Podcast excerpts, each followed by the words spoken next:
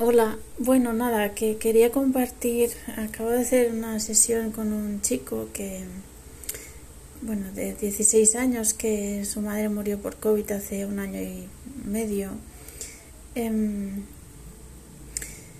no sé, creo que a los dos nos ha ido bien porque realmente mm, hemos, es, voy a intentar ser rápida, ¿vale?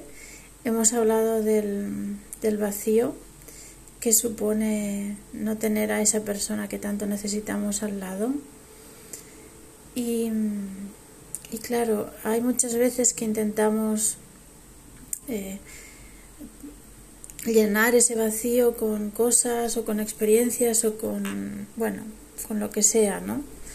Porque realmente y paradójicamente el vacío duele mucho. Pero por más que intentemos llenar ese vacío, no, no hay forma, ¿no? Eh, a mí también me faltan muchas personas importantes en mi vida y, y cuesta, cuesta aceptarlo. Eh, pero la cuestión es, es esa, ¿no? Aceptar que, que existe ese vacío y que, y que no vale la pena, bueno, que por mucho que intentemos rellenarlo con lo que sea, va a seguir siendo vacío y va a seguir doliendo igual. Y muy probablemente va a doler más porque vamos, queremos dejar de sentir ese dolor, pero es como que no, no se puede. Hasta que no lo aceptas, hasta que no te, te, te rindes a él, ¿no?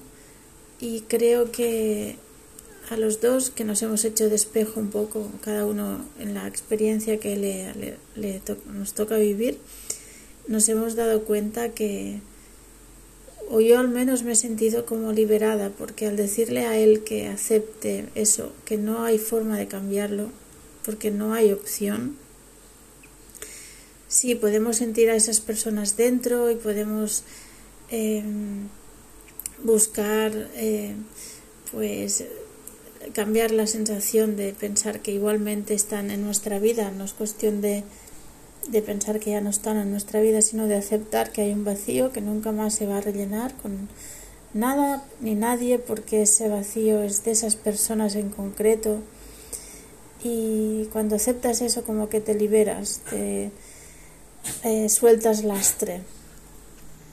Y solo quería compartir eso por si de alguna forma le puede ayudar a alguien, de que no se resista a querer no sentir ese dolor que, que supone eh, el vacío, aceptarlo, sencillamente, eso.